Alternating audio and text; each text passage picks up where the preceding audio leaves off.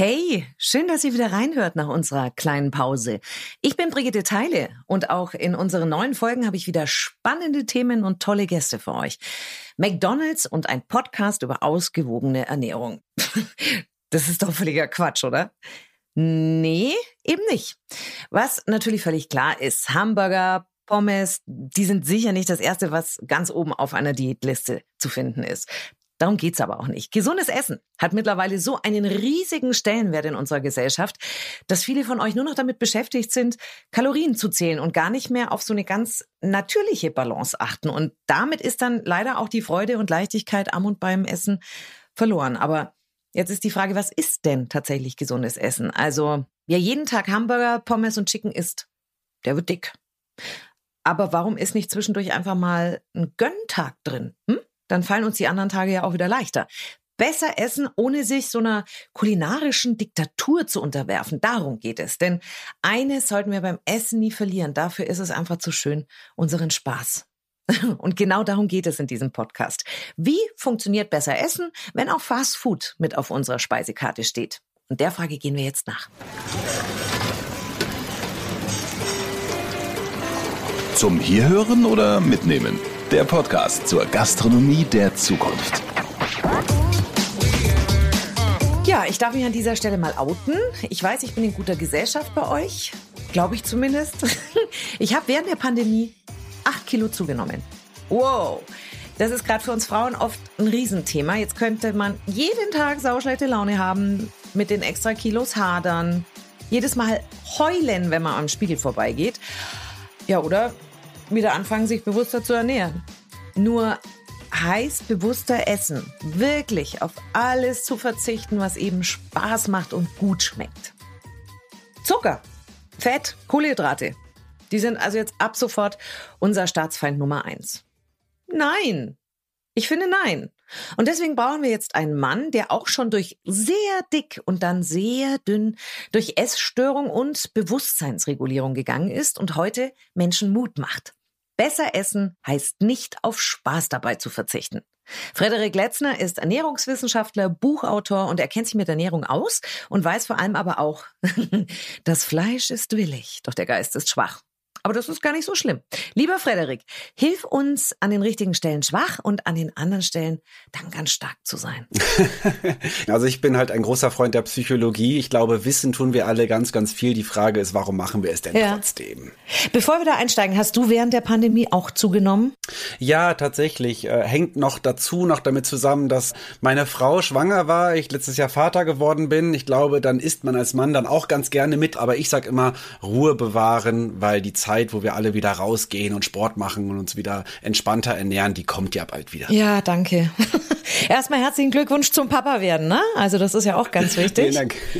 An wie vielen von 365 Tagen ernährst du dich wirklich gesund? Das ist eine sehr, sehr schöne Frage, weil die große Frage ist ja, was bedeutet eigentlich gesunde Ernährung? Das ist so ein Begriff, den nutzen wir ganz gerne. Heutzutage würde ich behaupten, die gesunde Ernährung gibt es nicht. Mhm. Was es allerdings gibt, ist ein gesundes und ein ungesundes Essverhalten. Wenn ich jetzt jemand bin, der aus Stress ganz viel isst oder das nutzt zur Belohnung oder nebenbei andere Dinge tut und nicht mit der Aufmerksamkeit beim Essen ist oder wir essen, wenn wir gar keinen Hunger haben oder auch nicht essen, obwohl wir Hunger haben, das könnte tatsächlich dann problematisch werden und auch eher ungesund sein, meiner Meinung nach.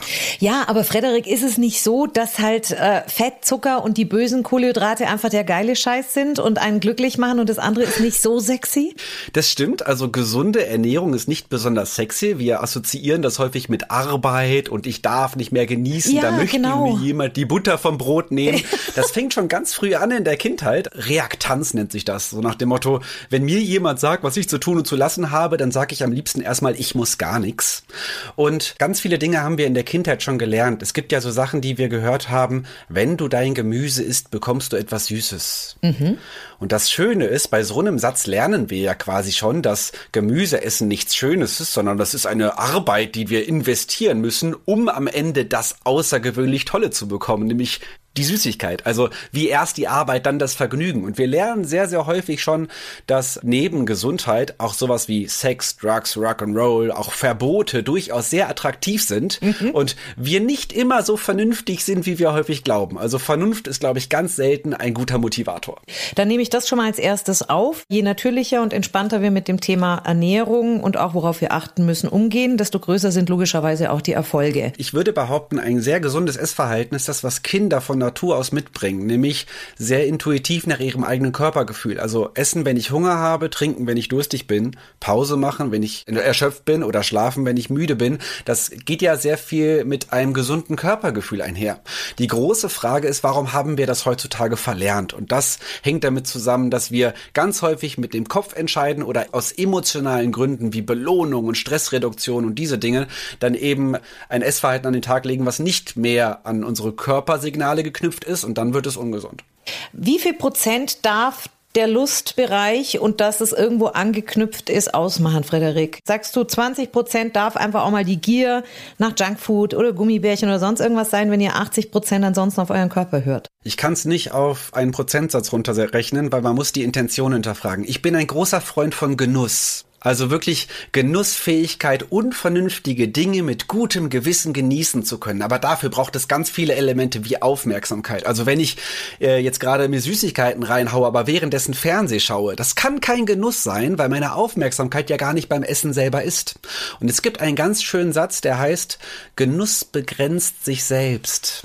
Das bedeutet, dass Dinge, die selten sind, die außergewöhnlich sind, das sind häufig Dinge, die wertvoll sind. Aber wenn ich mir für etwas jedem Tag und unglaublich viel gebe, dann kann das gar nichts Besonderes mehr sein. Und dann ist es auch ganz selten genussvoll.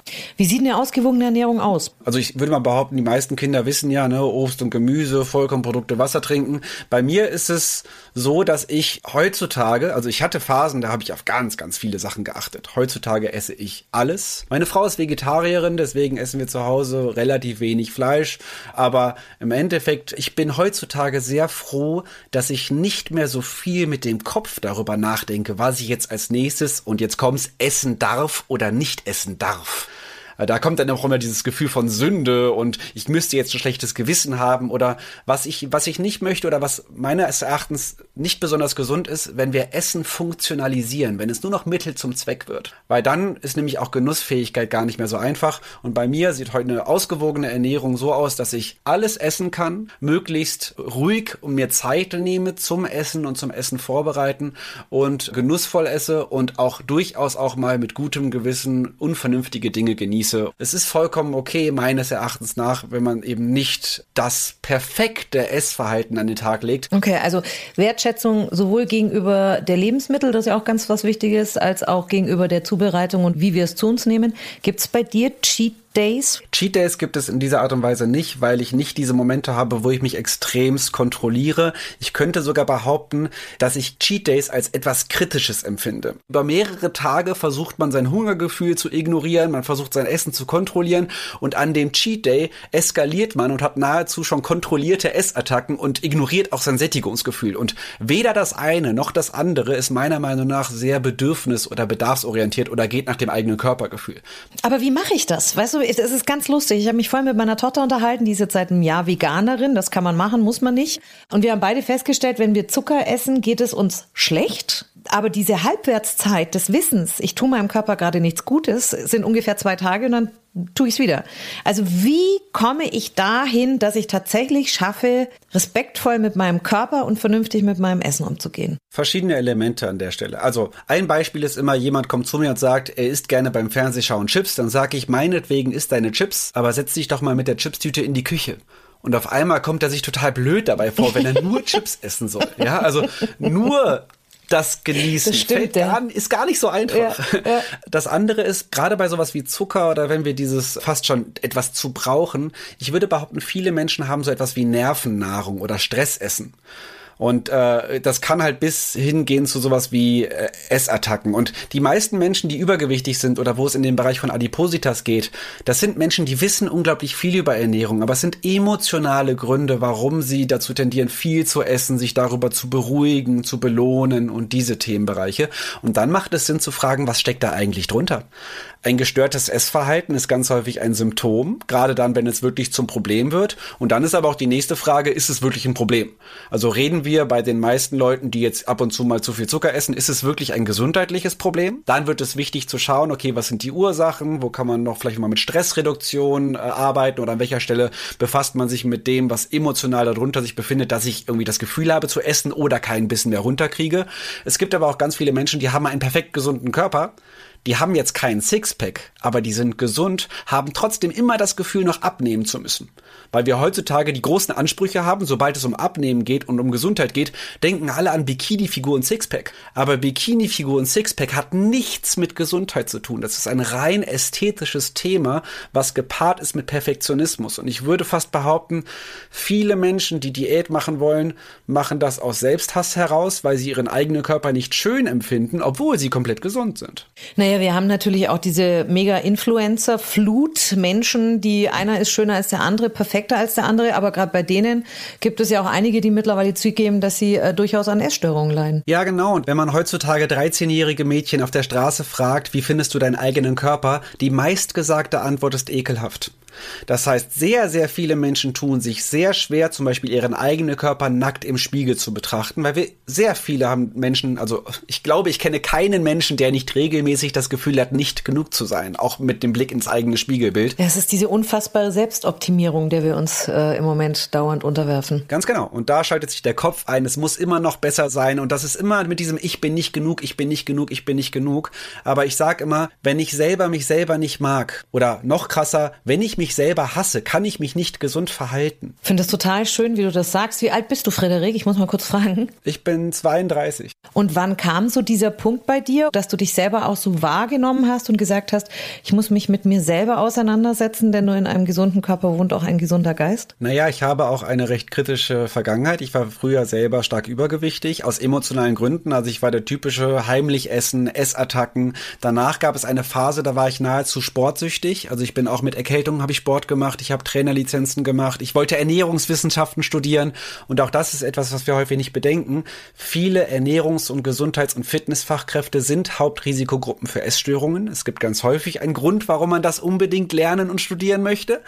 Ich habe aber auch irgendwann gemerkt, egal wie ich aussah, egal wie durchtrainiert ich war, ich habe immer in den Spiegel geschaut und gemerkt, so, okay, ich muss noch dünner werden, ich muss noch schöner werden. Und dadurch, dass ich dann in meiner Arbeit auch mit anderen gearbeitet habe, mit Essstörungen und Co., habe ich immer mehr selber reflektieren können, wow, das hat ja unglaublich viel mit meiner eigenen Vergangenheit zu tun. Und heutzutage glaube ich, für mich selber zumindest einen Weg gefunden zu haben, der für mich ganz gut funktioniert. Gesundheit ist ein lebenslanger Prozess.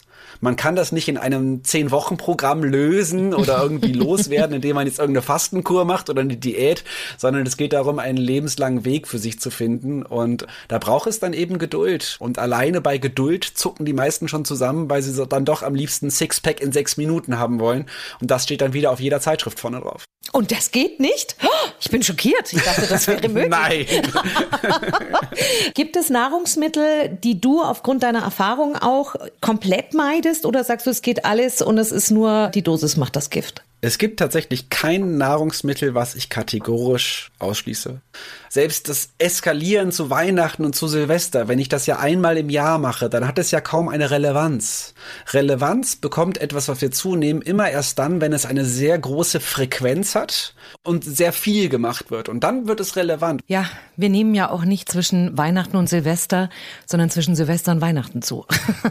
Frederik, lass uns zum Nutri-Score kommen. Wie siehst du es mit der freiwilligen Kennzeichnungspflicht, beziehungsweise also Nutri-Score? Ich erkläre das ganz kurz. Ihr kennt wahrscheinlich den Energieausweis für Häuser. Das ist bei dem Nutri-Score auch so. A ist äh, im dunkelgrünen Bereich, also super, B im hellgrünen und so geht es dann bis E im tiefroten Bereich, was die Nährstoffe des Lebensmittels anbelangt. Was hältst du davon? Es gibt einen positiven Aspekt, genauso wie bei der Zuckersteuer, dass ich sage, okay, wenn die Unternehmen einen Anreiz haben, ihre Rezepturen zu verändern, um das Lebensmittel in Anführungszeichen besser zu gestalten, dann finde ich ich das etwas sehr Positives. Das ist ganz klar, da kann ich sagen, ja, in Ordnung. Ansonsten sehe ich das etwas kritischer, ob das äh, interessant oder relevant ist, weil wenn ich natürlich ein Freund davon bin, dass man auch mit gutem Gewissen auch mal äh, etwas Ungesundes essen darf und auf sein Körpergefühl achten darf, dann ist natürlich so eine Bewertung vorne drauf erst einmal etwas, was so ein bisschen vorgibt, das ist richtig, das ist falsch, das ist gesund, ungesund.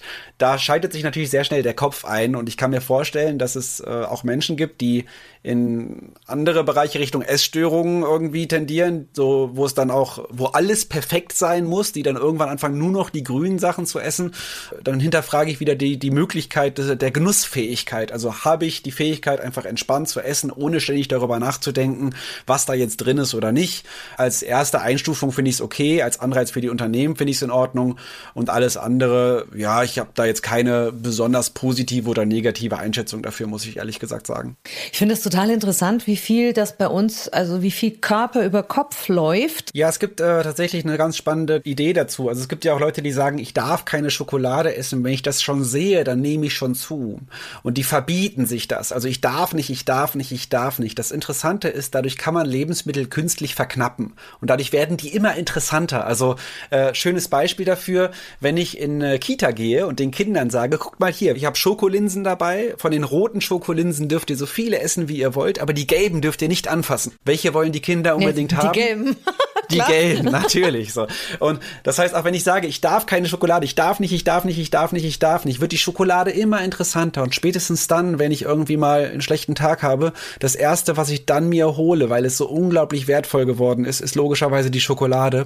Deswegen gibt es auch den schönen Satz beim Genuss, ich darf auch morgen wieder genießen. Ist ein ganz schöner Satz, weil wenn ich heute Schokolade esse und glaube, ab morgen darf ich nicht mehr Schokolade essen und deswegen muss ich jetzt die ganze Tafel essen und das aber jeden Tag denke, dann werde ich logischerweise unterm Strich viel mehr essen, als wenn ich vielleicht heute Schokolade esse und nach der halben Tafel mir denke, morgen darf ich wieder und dann mache ich vielleicht die halbe Tafel Schokolade zu und leg sie weg und hole sie morgen wieder raus. Vielen, vielen Dank für diese tollen Eindrücke, die du da mitgebracht hast und uns gegeben hast. Ja klar, sehr gerne. Hat mir eine große Freude bereitet. Also ich fasse das nochmal kurz zusammen. Letztendlich fängt gesunde Ernährung im Kopf an, und zwar indem wir gut und auch großzügig mit uns umgehen. Nicht mit Verboten, sondern vielmehr dem eigenen Ich zu sagen, hey, wir machen das zusammen. Es gibt keinen Mangel und auch morgen ist ein guter Tag in Maßen zu genießen. Frederik Letzner, ein schönes, versöhnliches Gespräch, nicht mit sich und den eigenen Wünschen und auch mal Gelüsten zu hart in Klausur zu gehen. Jetzt treffen wir gleich Lisa Klemann. Sie ist die Chefköchin von McDonald's und ich bin sehr gespannt, denn mal ganz ehrlich, Fast Food ist Fast Food, Burger und Co. sind eben fettvoller Zucker und echte Kalorienbomben. Oder schafft es ein Global Player wie McDonald's tatsächlich, mit seinen Produkten gesünder zu werden? Ich kann es mir nicht vorstellen, aber wir lassen uns überraschen.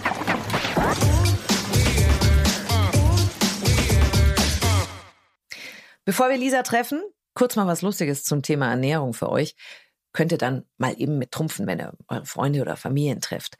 Wusstet ihr zum Beispiel, dass ihr euch bei starker Sonne auch mit Nutella im Gesicht schützen könnt? Ja, das hat einen Lichtschutzfaktor von 9,5. Gut, brauchen wir nicht drüber reden. Die Frage ist, wie lange hält Schokocreme in der Sonne? Oder wusstet ihr, dass wir ganz schön viel mit Bananen gemein haben? Ja, Bananen haben zu 50 Prozent dieselbe DNA wie wir Menschen. Jetzt stellt euch mal vor, wir hätten alle die Figur von Bananen. so, genug mit dem Quatsch.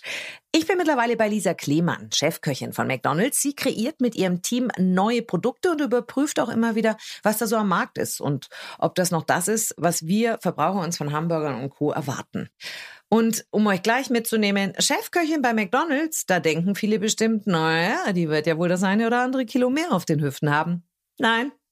Lisa ist schlank, blond, hübsche junge Frau mit Stupsnase und ich frage mich, Lisa, isst du deine eigenen Produkte nicht? Doch, tatsächlich esse ich sie schon, weil ich muss sie ja auch probieren. Aber ich glaube, das ist auch das Stichwort, weil wir verkosten die Produkte. Das heißt, ähm, ich beiß rein und ich kau das Produkt auch sehr lange, um wirklich die Geschmäcker einfach abholen zu können. Und dann ist es so, dass ich das Produkt wieder ausspucke in einen Becher. Das ist wie bei einer Weinverkostung. Genau, so ähnlich kann man sich das vorstellen. Was hast du gelernt? Was muss man lernen, um Chefköchin von McDonald's zu werden? Also ich habe tatsächlich äh, Fachfrau für Systemgastronomie gelernt. Also ich war im Restaurant und habe klassisch die Ausbildung gemacht. Also ich habe auch Burger gebraten und verkauft und ähm, hatte dann auch eine Prise Glück tatsächlich und bin in die Verwaltung gekommen und habe dann über die Jahre gelernt, wie man Produkte möglichst erfolgreich entwickelt und durfte dann irgendwann die Abteilung auch übernehmen. Isst du privat noch Burger oder bist du da komplett raus? Ich esse tatsächlich sehr gerne Burger. Ähm, ich glaube, mein Freund ist immer ein bisschen verwirrt, weil ich äh, wirklich auch immer Burger kaufe und sie dann aber auch als erstes nochmal fotografiere, um mich dann natürlich im Nachgang auch dran zu erinnern, was, äh, was ich da verkostet habe. Das heißt, du gehst auch zwischendurch mal zur Konkurrenz und guckst, was die so haben? Ja, das ist ja auch sehr wichtig, um einfach zu schauen, was der Wettbewerb macht und mitzubekommen, was vielleicht auch gerade der Trend ist. Da muss man dann natürlich wiederum prüfen, ob der Trend auch schon bereit ist für unsere McDonalds-Gäste. Wir sind gerade durch die McDonalds-Testküche äh, gelaufen. Da standen ganz viele Zutaten, für mich gefühlt 200 Stück. Wie funktioniert das? Was genau macht ihr da? Wie wird ein neues Produkt entwickelt? Das ist ganz unterschiedlich, weil es kann entweder so rum passieren, dass wir seitens McDonalds sagen, wir möchten eine bestimmte Richtung entwerfen und dann briefe ich unsere Lieferanten da drauf und die lassen uns dann Muster zukommen, die wir einfach verkosten. Oder die Lieferanten sagen, hey, wir haben jetzt was Neues, stellen uns das vor und darauf basierend gucken wir, ob es eine Idee sein könnte, die wir bei uns auch umsetzen. Und dann wird im Prinzip im ersten Step wirklich wild verkostet. Das heißt, man schaut sich mal unterschiedliche Brote an, man schaut sich unterschiedliche Soßen an und dann wird so sukzessive der Burger nach und nach gebaut oder eben auch ein anderes Produkt. Also es ist ja bei Eis oder Fingerfood sehr ähnlich. Wir sprechen ja über gesunde Ernährung, andere Ernährung. Unter anderem gibt es bei euch mittlerweile einen sehr leckeren veganen Burger, den du auch erschaffen hast. Wollen wir da mal ein bisschen einsteigen, wie das aussieht, an diesem ganz konkreten Beispiel? In dem Fall haben wir tatsächlich als erstes geschaut nach dem Patty. Das ist ja der wichtigste Bestandteil tatsächlich von dem Produkt.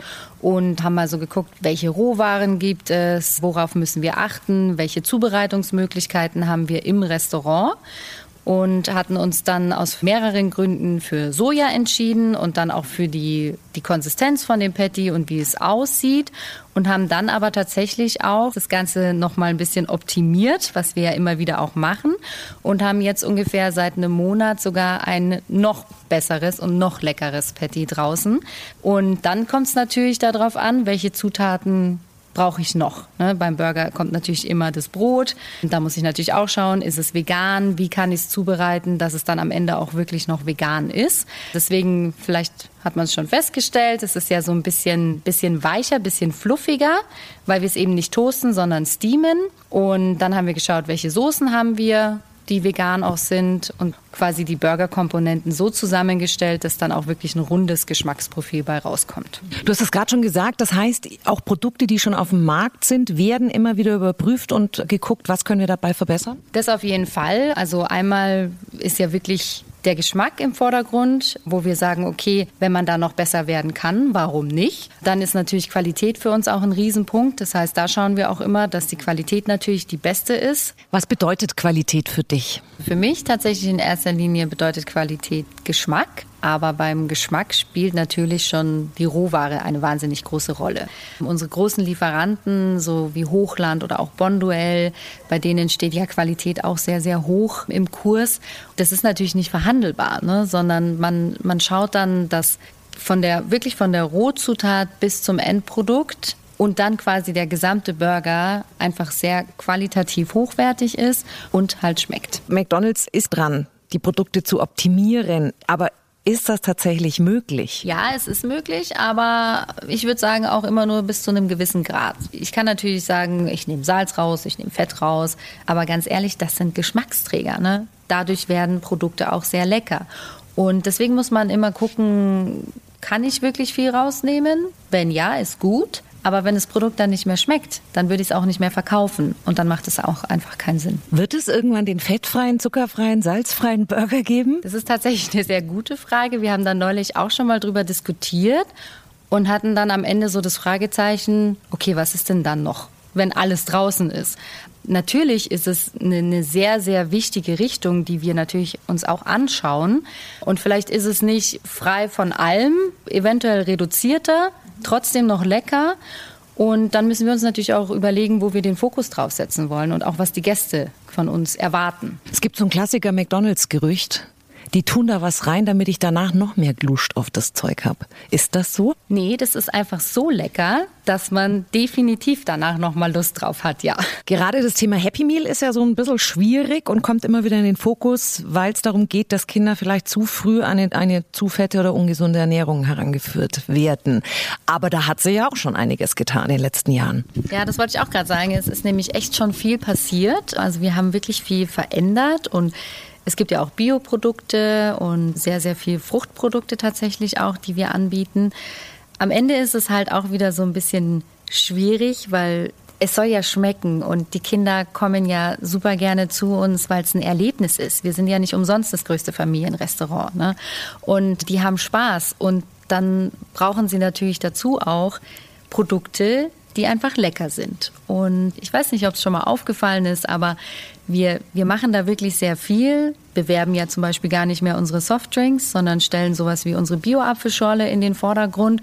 Und dann können die Kinder da natürlich zusammen mit ihren Eltern auswählen und trotzdem ein schönes Erlebnis haben. Natürlich kann man sich fragen, beziehungsweise findet es vielleicht ein bisschen eigenartig, McDonalds, gesunde Ernährung, aber das Spannende ist ja, dass sich da bei euch wahnsinnig viel tut. Also deswegen wird jetzt ein Hamburger nie ein Salat werden. Soll er aber auch ja nicht.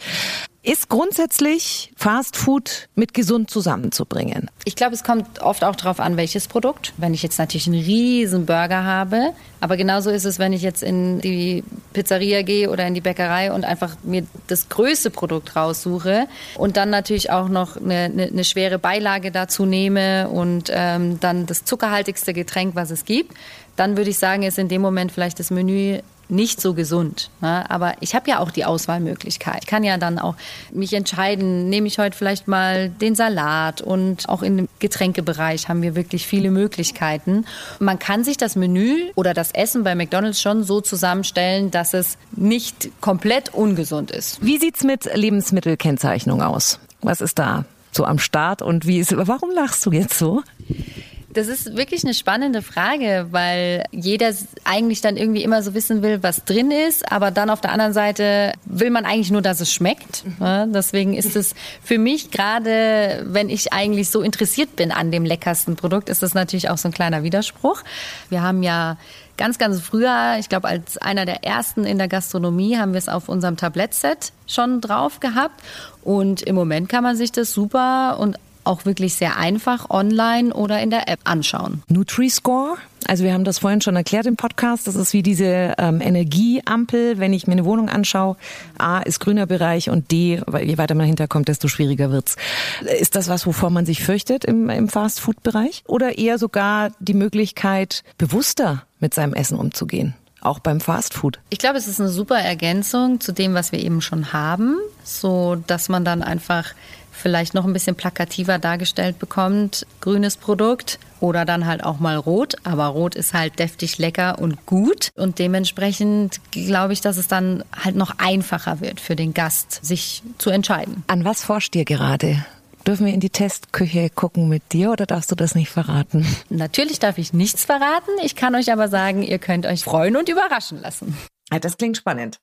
Ihr Lieben, fassen wir nochmal zusammen. Ja, es ist okay, Gönntage einzulegen, denn wir sind alle nur Menschen. Fett, Zucker und Kohlenhydrate machen Spaß, aber die Dosis macht das Gift.